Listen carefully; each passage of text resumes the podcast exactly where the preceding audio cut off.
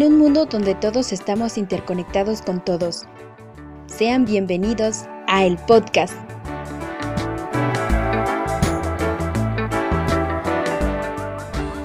Un espacio para todas y todos donde se tocarán temas culturales, notas informativas, entrevistas y muchas cosas más.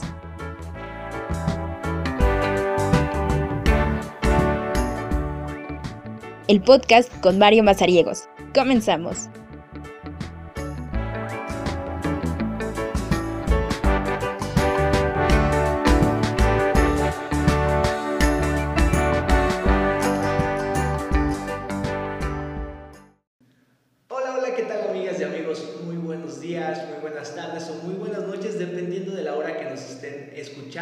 Escuchando o viendo en las diferentes plataformas. Mi nombre es Mario Mazariegos y bienvenidos a un podcast más de, de su servidor. Así que sean bienvenidos, gracias por andarnos escuchando. Eh, estuvimos escuchando últimamente buenas entrevistas, ahorita viene otra y eso me agrada, me agrada mucho porque al final de cuentas pues lo estamos haciendo para ustedes, son temas de interés, son temas que al final de cuentas eh, queremos que les deje algo ahí en el corazón, en el pensamiento, en el cual tengan pues así que crear un poco de conciencia. Y así que hoy, hoy tenemos a una gran amiga, a una gran persona. Eh, su nombre, se, bueno, ella se va a presentar y pues de una vez entremos en, en, detalle con eso. A ver, ¿cuál es tu nombre? Dinos, cuéntanos, háblanos de ti. Hola, ¿qué tal? Mi nombre es Adalia Cañaveral, soy licenciada en nutrición, eh, egresada del UNICACH. Tengo ya un año que, que egresé del UNICACH, pues aquí estamos.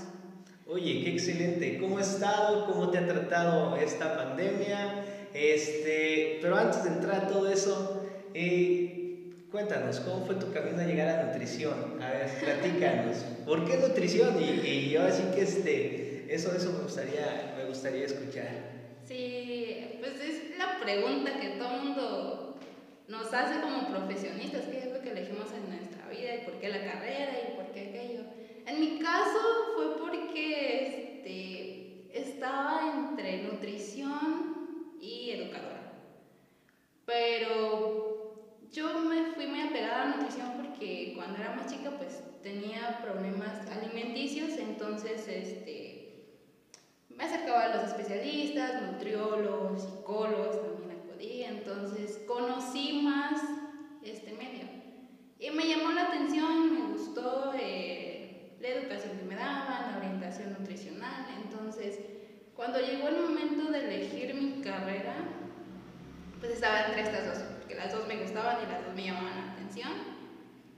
Y resulta que presento primero mi examen para el UNICACH y me dan, y después iba a presentar para la normal. Pero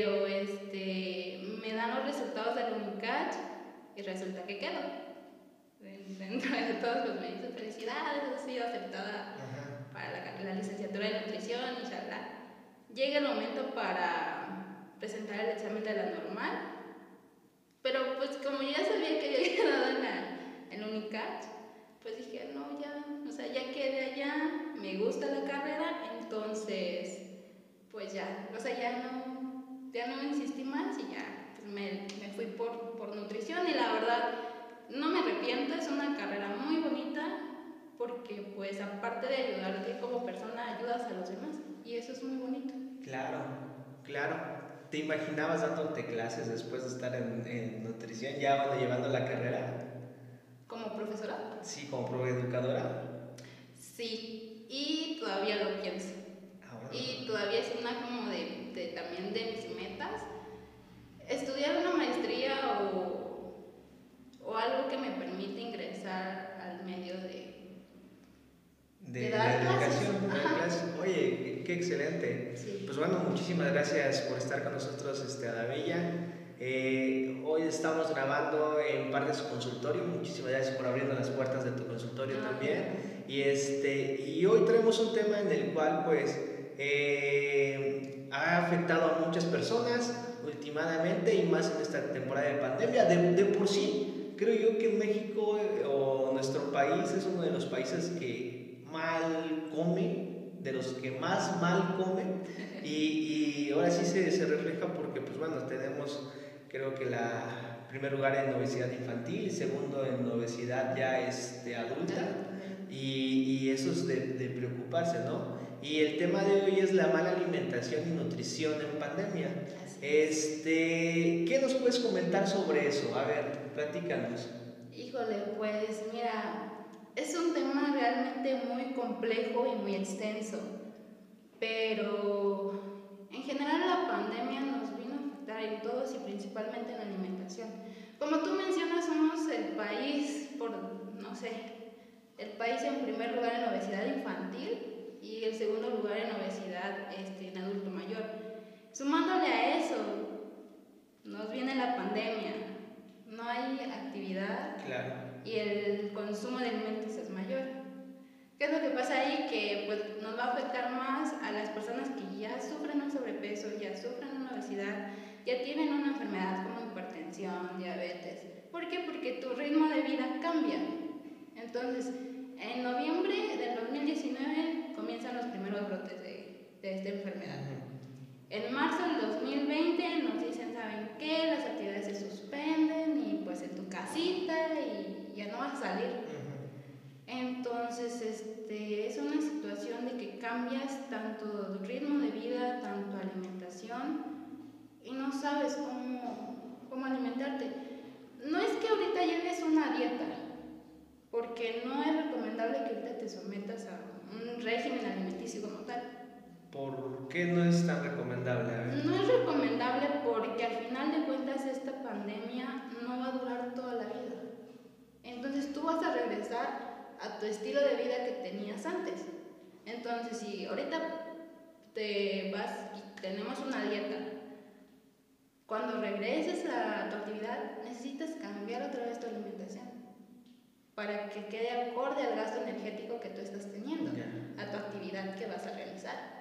Entonces, es mejor que ahorita solo mantengas, trates de mantener tu peso y ya posterior a, a la pandemia, ya cuando regrese uno a su actividad, ya si quiere uno, ah, pues que subir de peso tantito, que aquí, pues ya entonces ya vamos a ver tu alimentación acorde a tu actividad que vas a realizar. Claro, y de hecho, pues siento yo que que a inicios de pandemia pues entró también la gran crisis de todos, ¿no? De que qué va a pasar, cómo va a ser todo, eh, compraron mucho papel de baño,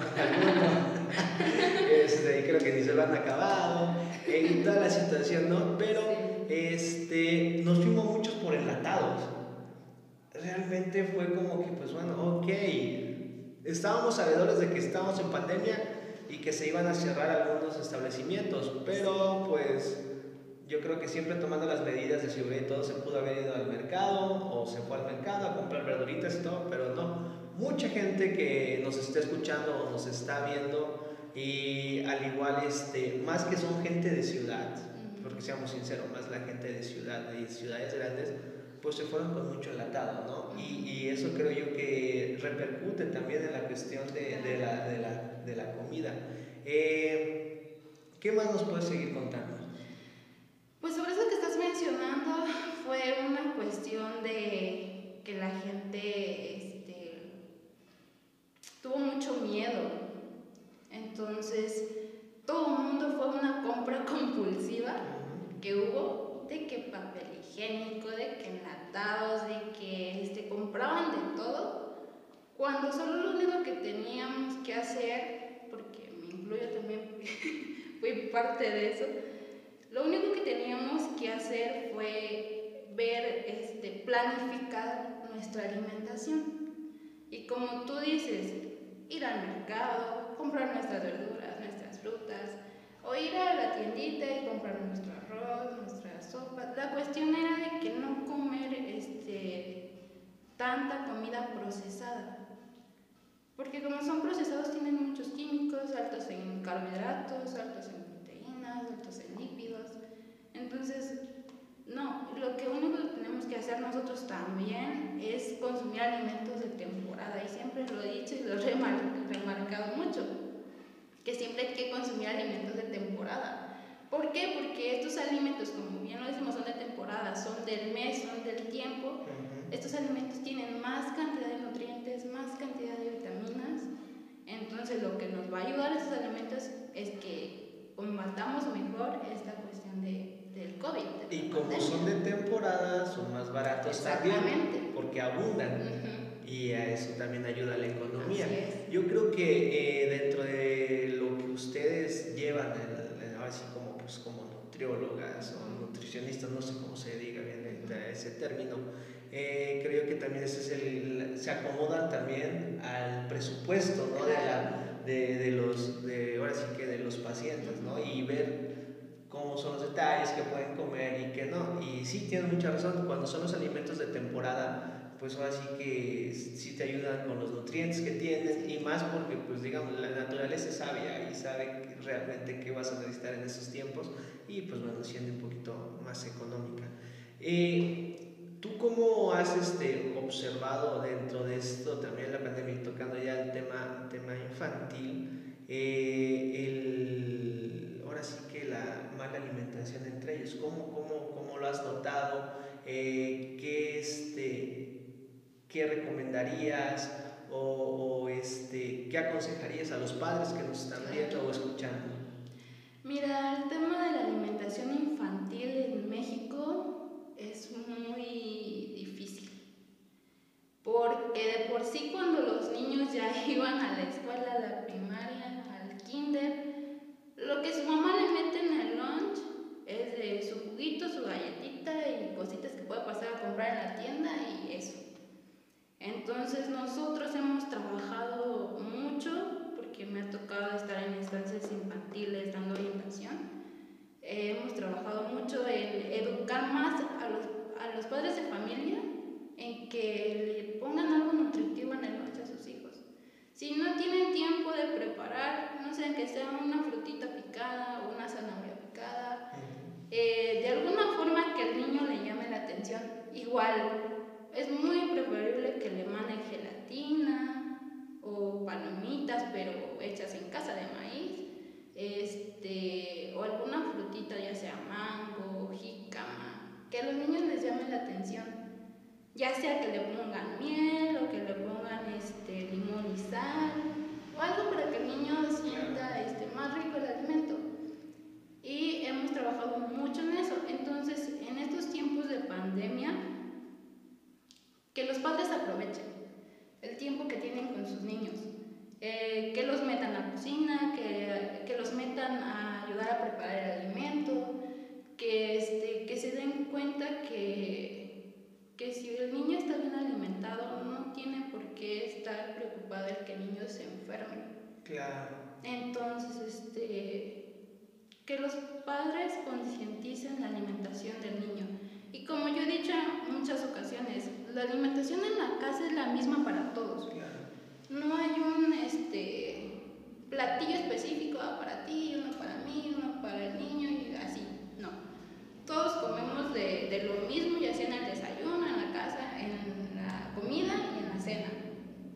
Entonces, este, también ir pensando en lo que al niño le va a gustar, porque lo tenemos ahí en la casa. Entonces, a ver, ¿qué vamos a desayunar? Y no sé, a ver qué le gusta al niño y qué es lo que no le gusta. Sabritas, dice. no, quiero cenar sabritas. Vamos a comprar unos dorilocos, dice. no, y fíjate que, que yo he dicho mucho eso también, de que, o sea, si al niño se le antoja una sabrita o algo, está bien y lo puede consumir. Sale, niños, ¿ya escucharon? Comen muchas sabritas. Atáquense de ahorita. No, no, no, pero no he terminado de o sea, está bien que lo consuman, pero no diario. Ah, no, no hay cantidades excesivas. Yo siempre he dicho, la comida no es mala, pero las cantidades sí. Ya. Oye, hablando de comidas y cantidades, aprovechando que estás acá, ¿cómo nos podrías eh, explicar también? Yo creo que porque creo que perteneces también dentro del tema tantito de la cuestión de la mala alimentación y nutrición lo que acaba de sacar, bueno, hace unos meses gobierno, ¿no? Sobre los etiquetados. Porque, pues hay veces que, te voy a ser muy sincero, yo soy de los que a veces compran un rollo de galleta y me trae el etiquetado y pues me como el rollo, me como el rollo de galleta completo y me quedo con la conciencia de que bueno, ¿cuánto es mi porción? ¿Cómo está toda esta situación? Realmente creo que eh, es algo que debemos de, de, aprender a todos porque muchos ven o ven, ahora sí que voy a estar diciendo marcas, que ven ahí al gancito y trae su etiquetado pero ¿cuánto es la porción de un gansito? ¿Cuánto puede ser la porción de unas galletas eh, Marías? Por ahí estaba yo escuchando que pues, la porción para una persona de galletas Marías es como 5, a de 5 a 10, y dices, no, con 5 a 10 ni yendo, o sea, ¿qué, ¿qué, está pasando con la situación? A ver, ¿nos podrías explicar cómo es, cómo es, es eso? Ajá. Mira, el tema del etiquetado ha sido muy complejo y ha sido muy peleado realmente por los del área de nutrición. El tema del etiquetado se peleó mucho, mucho, mucho, porque este, por lo mismo, que nadie hacía conciencia de las cantidades de azúcares que se está ingiriendo. Y ahorita ya quitaron hasta los animalitos de las cajas de cereales. Y yo bien, indignado, quitaron a Melvin.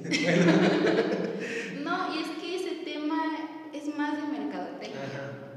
¿Por qué? Porque las empresas te ponen muñequitos, figuras que sabes que a los niños les llaman la atención y no lo consumen tanto por el alimento, sino porque, ay, tiene la figurita que me gusta y mamá, lo quiero y cómpramelo. Y entonces, este, por eso se dio el tema también del etiquetado. En el etiquetado se dice que cuando un alimento tiene tres sellos, porque son cinco, tiene tres sellos a cinco, el producto, entonces se quita el logo, se quitan las figuritas, entonces por esos muchos alimentos, tanto cereales, galletas, sabritas, todo lo que quieras, desaparecieron los, los animalitos, pues. Entonces, este, porque según, por lo mismo, que como al niño le llama la atención, es por eso que lo consumen. Entonces, por eso se quitan estos, estos animalitos para que ya el niño no no le llame tanto la atención en sí. Pero sucede lo que tú me estás diciendo, que mucha gente aún viendo el etiquetado siguen consumiendo el alimento en las mismas. Y te digo, yo sí soy uno de esos. Mira, yo soy muy galletero. Yo no me gusta las como sabitas, de verdad, de una vez cada siglo, ¿no? Pero este, sí soy muy galletero y sí sabe y cafetero. Si se me tengo mi café, ah, voy por una mi galletita o voy, por mi pan, pero tocando el referente a las galletas, eh, sí a veces veo los, los etiquetados y digo, ay Dios, ni modo. Y, y, yo siento yo que falta crear mucha conciencia en esa situación, pero falta mucho crear conciencia porque no se saben las porciones y no nos ponemos a investigar en esa situación. Ajá. Sí, ese ha sido también entre los problemas de los etiquetados. Bueno, el objetivo del etiquetado es que tú cuando vayas y compres el producto veas qué cantidades altas tiene ese alimento. Porque ahí te dice alto en azúcares, alto en grasas trans. Entonces ya te está dando una idea de lo que te estás comiendo. Pero es cierto, no sabes qué cantidad. Entonces tú dices, pero entonces ¿cuánto debo consumir? Entonces por eso, si tienes dudas o tienes algo así, pues puedes acudir a nosotros, que somos los expertos en, en no es por meter pero acudan a ver, ya lo dijo. Entonces, o sea, sí, o sea, cuando uno realmente tiene alguna duda o algo así, no es de lo malo ir y preguntar, sabe qué, me puede orientar en este tema, porque pues no sé, me preocupa mi salud, y me preocupa la salud de mis hijos, y me preocupa la salud de, de los que me rodean. Entonces, cuando tú hablas de porciones, por ejemplo, las galletas María, si son cinco galletas, es una porción. Es una porción. O eso tienes que comer. Eh, eso va a depender de tu alimentación. Ya. Porque recordemos que cada persona, o sea, cada persona tiene una dieta específica, no es la misma dieta para todos.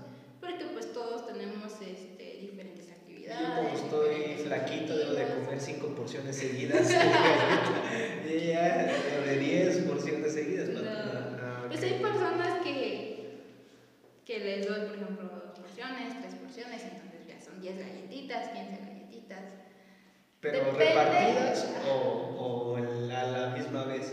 Por ejemplo, si... Es que yo divido las porciones. Y si en la noche te toca dos porciones de cereales, entonces ya pues yo te puedo poner dos porciones de galletas, que serían 10 galletitas marías. Qué triste yo. bueno, Entonces, este, por decir un ejemplo, para que me entiendas. Entonces, este, pues así, así es como se trabaja lo del etiquetado. De que es más para crear conciencia, pero pues las personas, así que muchas les vale.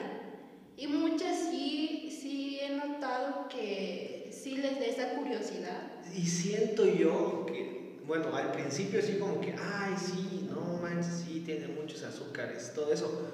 Pero pues no es que nos valga o nos haya valido, siento yo que nos acostumbramos a verla. Y, es cuando ya dices, ah, cara, todo bueno, y ya lo hacemos como forma, ya como parte de la envoltura también, y, sí. y, eso es como que, ah, vámonos ya, vámonos ya, y, eso es lo, lo, que ha pasado, no siento yo.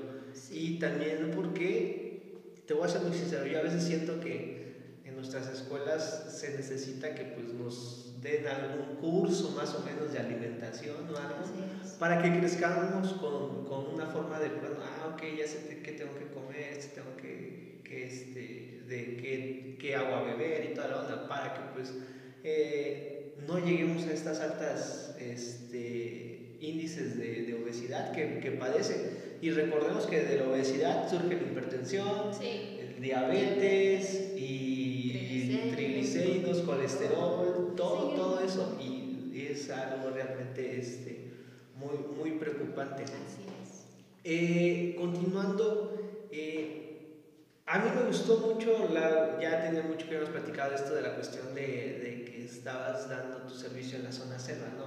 Así y, y, y, cómo comparas la alimentación de comunidades a, la, a la de ciudades. ¿Sientes que a pesar de muchos dicen, ah, no, es que a veces en comunidad hay mucho índice de desnutrición y toda la onda, ¿no? A comparación de ciudades, pero eh, yo también, yo soy mucho de los que se va a comunidad, me gusta estar mucho en comunidades eh, originarias y comer allá y, y, siempre veo que, pues bueno, por lo menos está la verdura, es, comen, siento yo que comen más, este, más verduras que, digamos, que acá en una ciudad y todo, pero cuéntanos cómo fue, cómo, cómo comparas esa experiencia entre el lugar donde estuviste allá en la zona selva a, a, alguna ciudad como en Tuxtla que estuviste o acá o en San Cristóbal.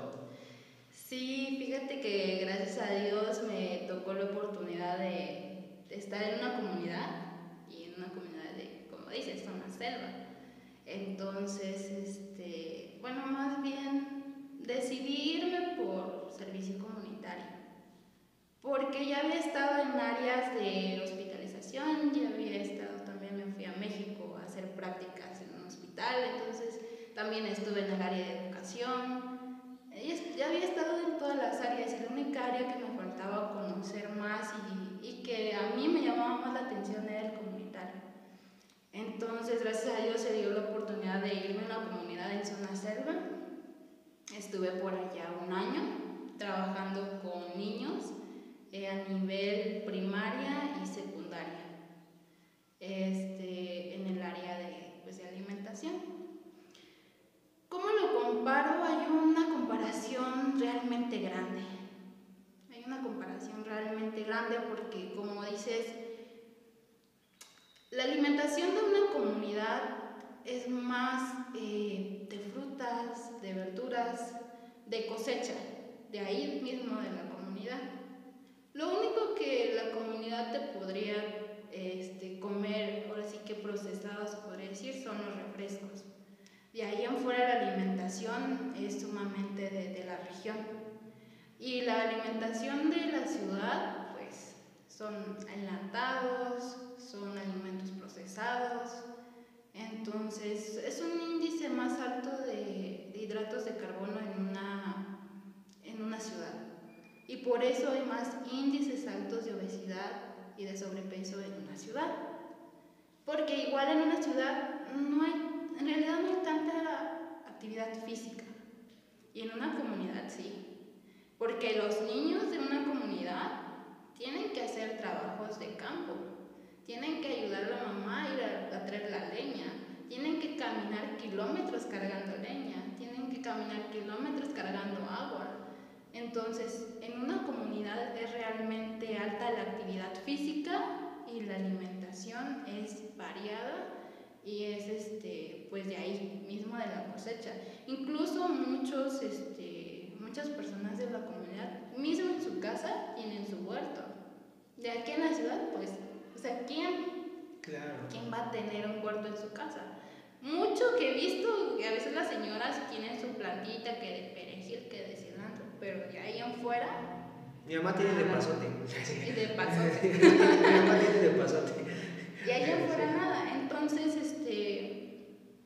Nosotros, cuando, cuando recién llegamos, nos costó como un poquito adaptarnos, porque nosotros traíamos la idea de, pues, de la ciudad y que de tu tiendita y que que voy a comprar mi atún enlatado, que voy a traer esto, que voy a traer lo otro. Entonces, y también este, hablábamos mucho de la cuestión de los platillos, o sea, de la preparación de los platillos. O sea, en una ciudad se acostumbra mucho a, no sé, a comidas capeadas, fritas, a comidas este, con muchos condimentos.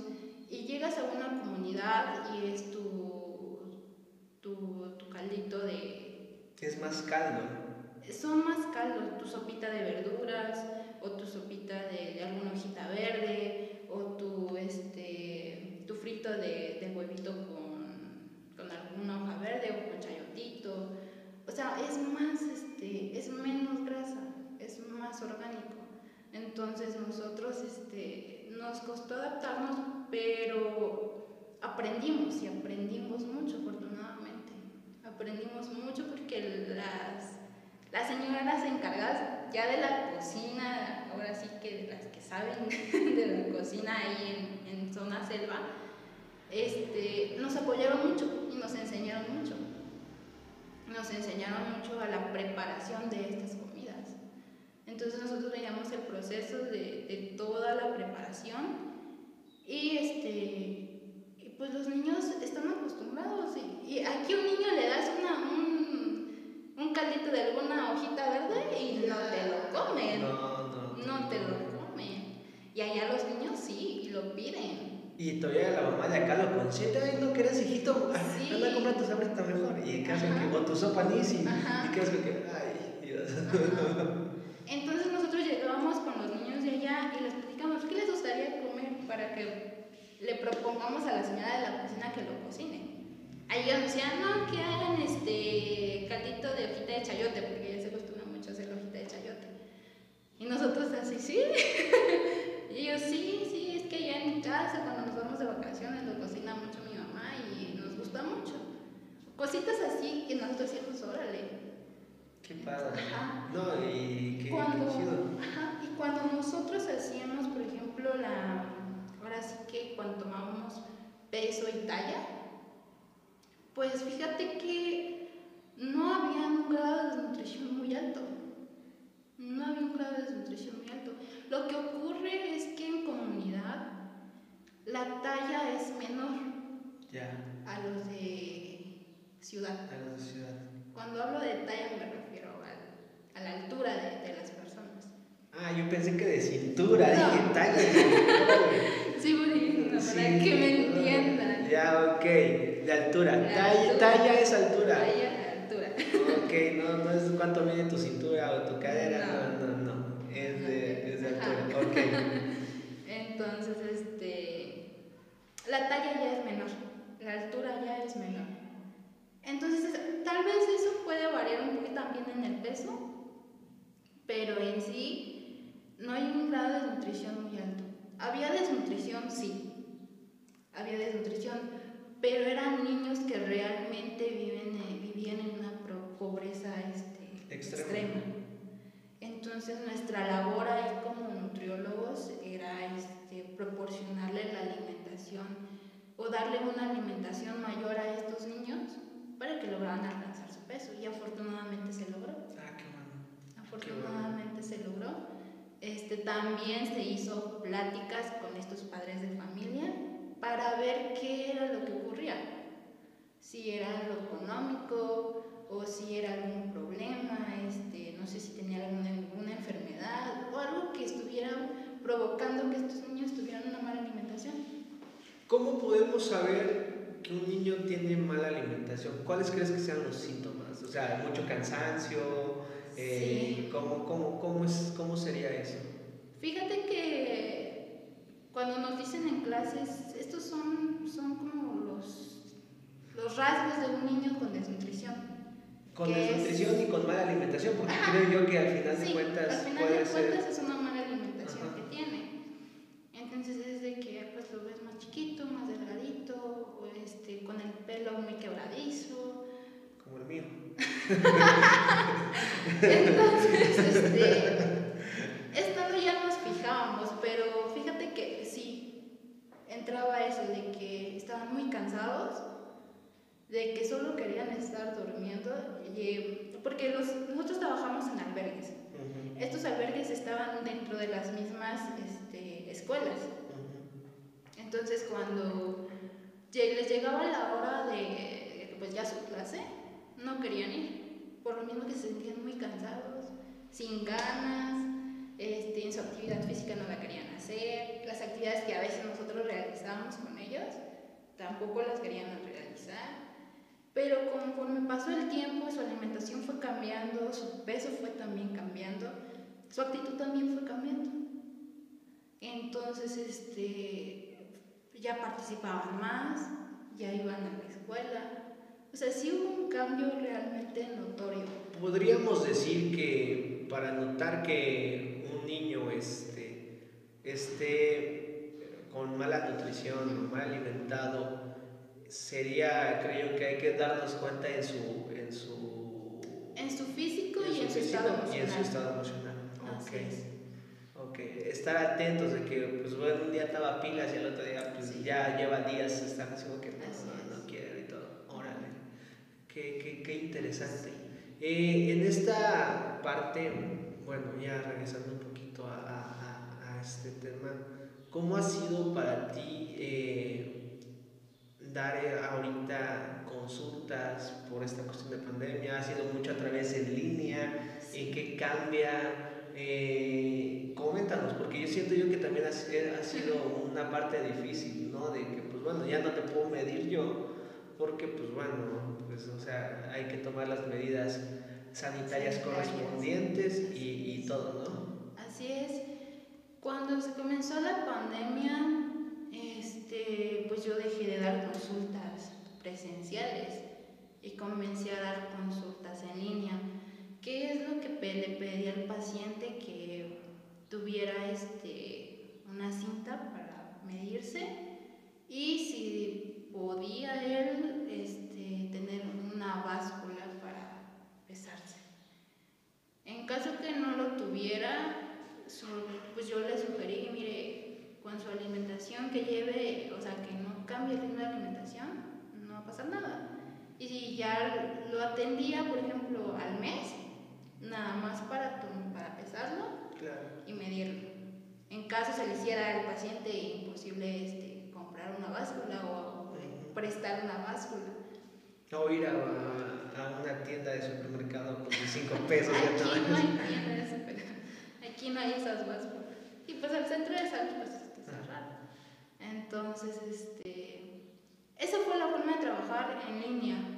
De que pues eh, estábamos en consulta y yo le decía, a ver, mira, si ya, pues él, eh, con la ayuda de alguien de su familia. ¿Y crees que haya hubo compromisos de las personas o cómo lo viste? ¿Se comprometen más cuando vienen o, o, siguen con el mismo nivel de bueno, de, creo que depende mucho de cada persona, ¿no? Es que, ajá, depende mucho del compromiso de cada persona. Es como yo les digo a veces, o sea, yo le puedo dar su plan de alimentación y yo le puedo decir esto puede comer y esto no, o estas porciones y estas porciones no.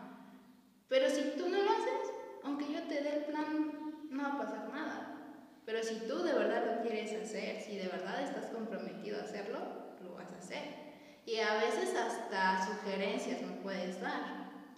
De que, oye, mira, este, quiero comer esto, pero ¿cómo lo puedo comer? ¿En qué cantidades? Ok, nosotros ya vemos. Oye, no puedo comer este alimento porque sentí que me hizo daño.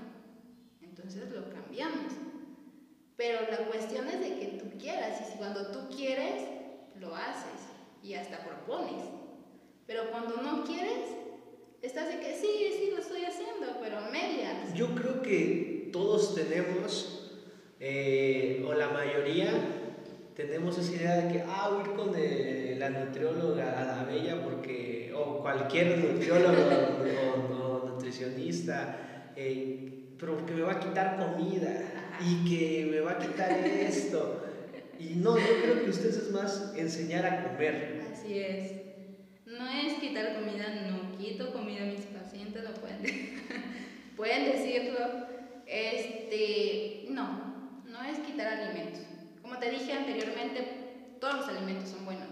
Lo único que hay que cambiar es este, la cuestión de cantidades y de tener una alimentación variada de incluir todos los alimentos, tanto frutas, verduras, cereales, proteínas, que son las carnes. Entonces, este, por ejemplo, yo a mis pacientes les doy que sus taquitos, que a veces les doy este, que les pongo una hamburguesa, pero que ellos lo preparen. Porque pues vas a una hamburguesa y ciertamente tiene una cantidad de grasa elevada. Pero pues si tú lo preparas, si tú lo haces con, ah, pues me gusta este, lo voy a, lo voy a poner. Pero tú ya sabes qué cantidades entonces ya, o sea, lo puedes consumir. No hay necesidad de prohibirte nada mientras sepas la cantidad que estás consumiendo. Eso es porque creo que muchos estamos contigo, estamos en la idea de que, ay, me voy a quitar mucha comida, eh, voy, a morir de hambre y, qué voy a hacer después con esto. Algo que noté eh, eh, en esta época de pandemia, gracias COVID, es que antes de pandemia mm. había, había yo escuchado la cuestión de las dietas keto o algo así, no más o menos.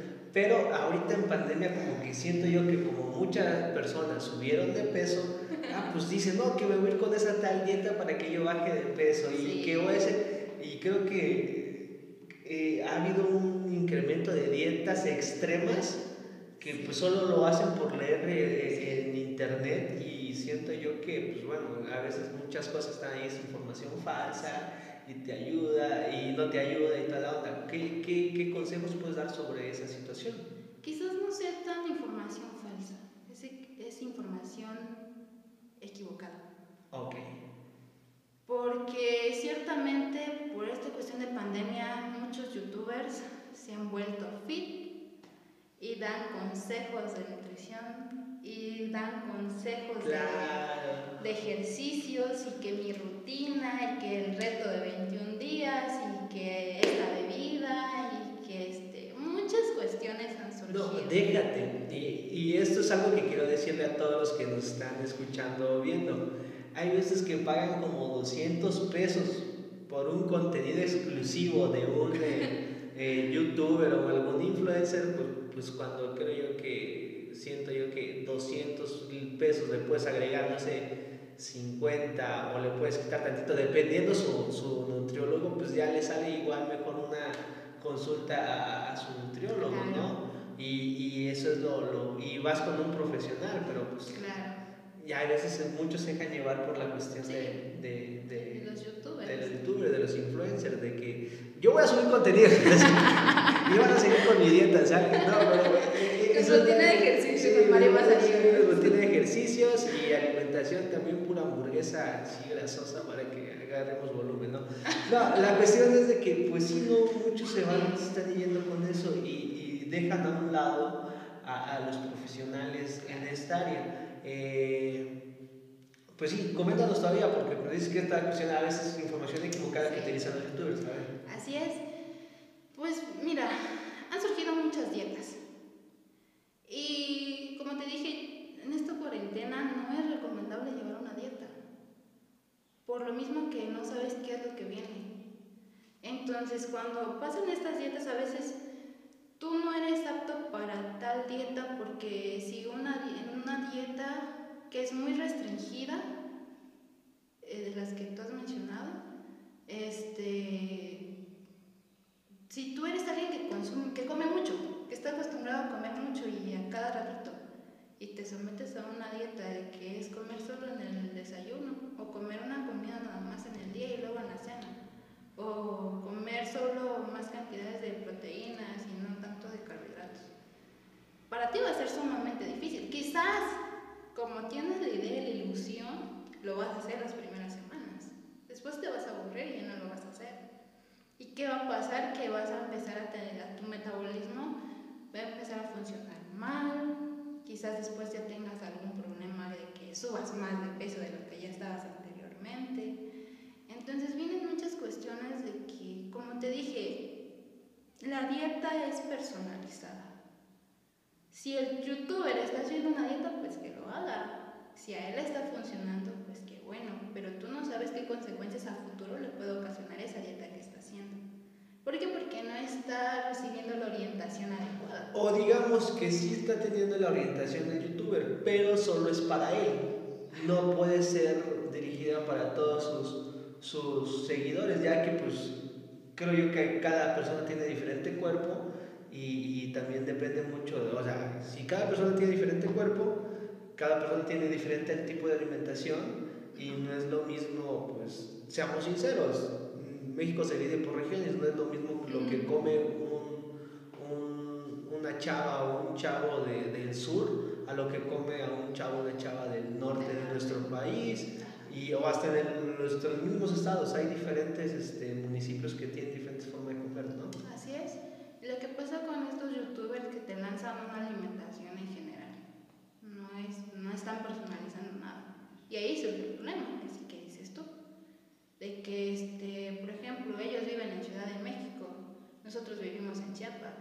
Ellos están haciendo su alimentación de acuerdo al Estado de México. Pero si en Chiapas no tenemos los mismos alimentos, ¿qué vamos a hacer? Claro, pero tenemos más alimentos siento. Sí, sí, tenemos mucho más alimentos y es mucho más, más saludable que, que allá. que allá.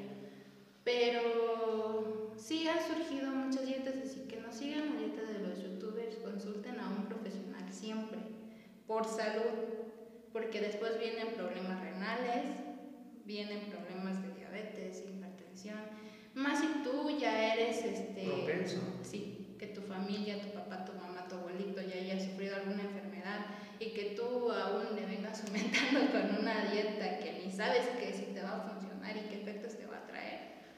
Entonces... Yo creo que hay a todos los que nos están escuchando o viendo, eh, si saben si su mamá, si su papá, si su abuelito su, y si su abuelito han padecido, padecido diabetes, hipertensión, pues sería bueno que también ustedes se chequen si no lo han hecho, porque pues son propensos.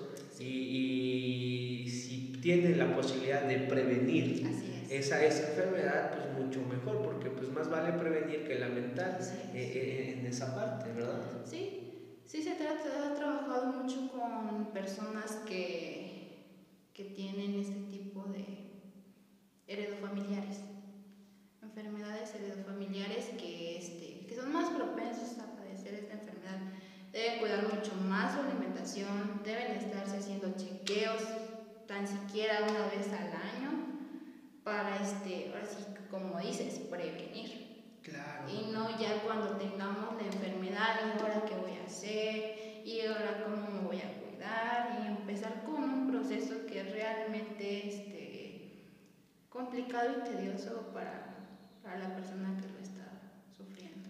Sí, y eso hay que entender que pues, es parte también de, de, de que si pues, no nos cuidamos, pues también a nosotros nos enfermamos. Y ahora sí que más en esta época que es más difícil. Así es. Te llegas a enfermar de gravedad, ahorita pues los hospitales están Sí, llenos, saturados. pareciera que estuviéramos en verde, pero realmente no estamos en verde, lo estamos todavía padeciendo y hay que tener, hay que tener es- es- esa conciencia.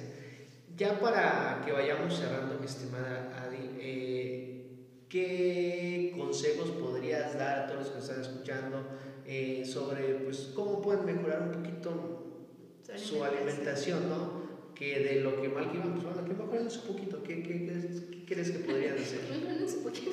Su- un poquito, ¿Sabes por qué digo que un poquito? Porque si quieren mejorar completamente tienen que visitar a un especialista.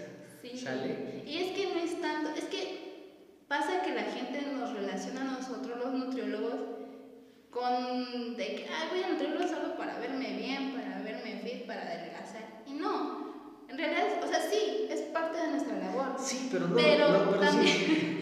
Pero también este, nuestra labor es de prevenir enfermedades como tú las dices. O ya cuando tienes la enfermedad, tratar de que tu enfermedad sea menor a través de tu alimentación. Y no es tanto, es que nosotros nos, eh, nos encasillan solo en algo. En realidad nuestro campo es muy extenso y también tratamos enfermedades a través de la entonces sí es muy importante que, este, que visiten a un, este, a un nutriólogo, nutriólogo que tengan más cerca, que ustedes le tengan más confianza. Claro, y no por el hecho que hay que entender esto, y esto lo, lo aprendí, eh, no por el hecho que estés delgado quiere decir que estés sano. Hey, tienes que checarte también en esa situación porque pues no sabes también qué, qué, qué problemas puedes conllevar o traer encima, ¿no? Sí, entonces sí, cuiden mucho su salud y no piensen tanto en ir en un nutriólogo si se sienten mal, con algún problemita. Pero regresando al tema que tú mencionabas de algún consejo para, de alimentación para la pandemia, yo lo único que, lo, bueno, que les puedo aconsejar es de que traten que su alimentación sea una alimentación variada, que, que incluyan todos los alimentos, planifiquen, planifiquen qué van a comer en un día. Y ya que lo hayan planificado, vean que tienen todos los. Y si no, pues planifiquenlo en una semana, este, los grupos de alimento lo pueden conseguir en internet. Pueden entrar y buscar, oye, cuáles son los grupos de alimento y toda la intención. Y se los digo que lo pueden conseguir en internet porque si lo están viendo ustedes es que están, tienen internet al final de cuentas, ¿no? Así que pueden, creo que pueden checar ahí los grupos de alimentos. Ahí pueden checar los grupos de alimentos, pero pues cuando me refiero a, grupo, a grupos de alimentos, pues hablo de todos los alimentos. Frutas, verduras, leguminosas, cereales, proteínas, lípidos entonces, este, igual pueden checar en internet, como dice Mario, para que vean específicamente qué alimentos son.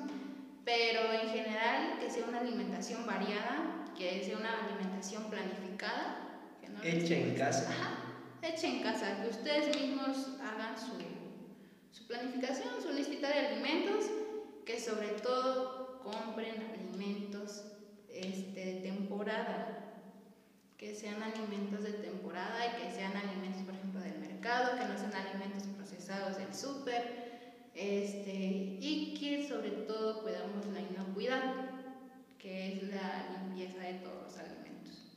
Porque recordemos que estamos en tiempos de pandemia y como dices tú, aunque estemos en semáforo verde, pues en realidad no lo estamos. Claro. Entonces llegando a casita hay que desinfectar este, completamente todos los alimentos Y pues si tenemos una dieta este, variada, una dieta adecuada, pues no, no va a pasar nada. Claro. Tu, sistema inmunológico va a estar fuerte, tus defensas van a estar fuertes. Entonces, aunque este, tú sepas de que mi vecinito está enfermo de COVID o así, pues no tengas miedo. De COVID. así de COVID. Así que no se escuche duro. Entonces,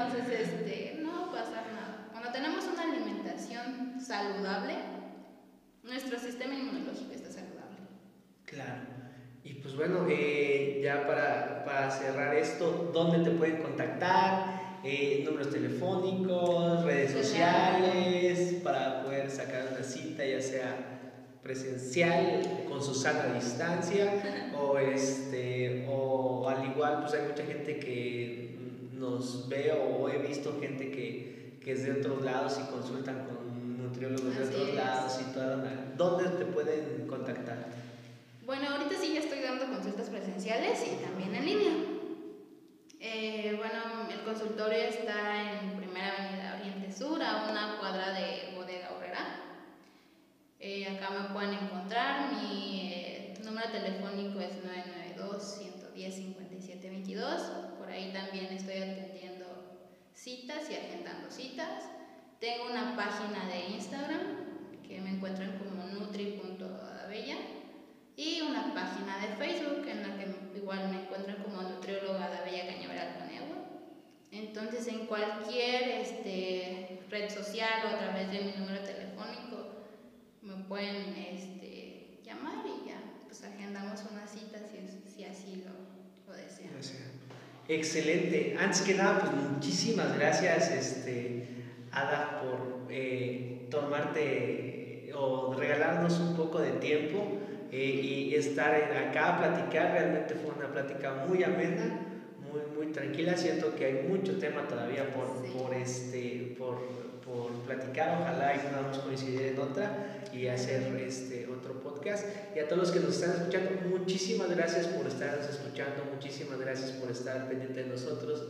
Ahí a los poquitos escuchas que nos están, eh, así valgo la redundancia, escuchando en Bolivia, en Argentina, en Colombia, muchísimas gracias. Eh, a través de Spotify, que es Anchor, que es Republic, eh, Radio Republic, que es Google Podcast, en todas las plataformas en que estamos en podcast, muchísimas gracias. Y a los que nos están viendo por YouTube, mil gracias por sintonizarnos. Ojalá puedan compartir, suscribirse. Eh, recuerden que ahorita, pues bendito Dios, traemos ya muy buenas entrevistas para todos ustedes. Y nos estamos viendo en la próxima, en la próxima edición del podcast con Mario Mazariegos. Y nos estamos viendo. Cuídense.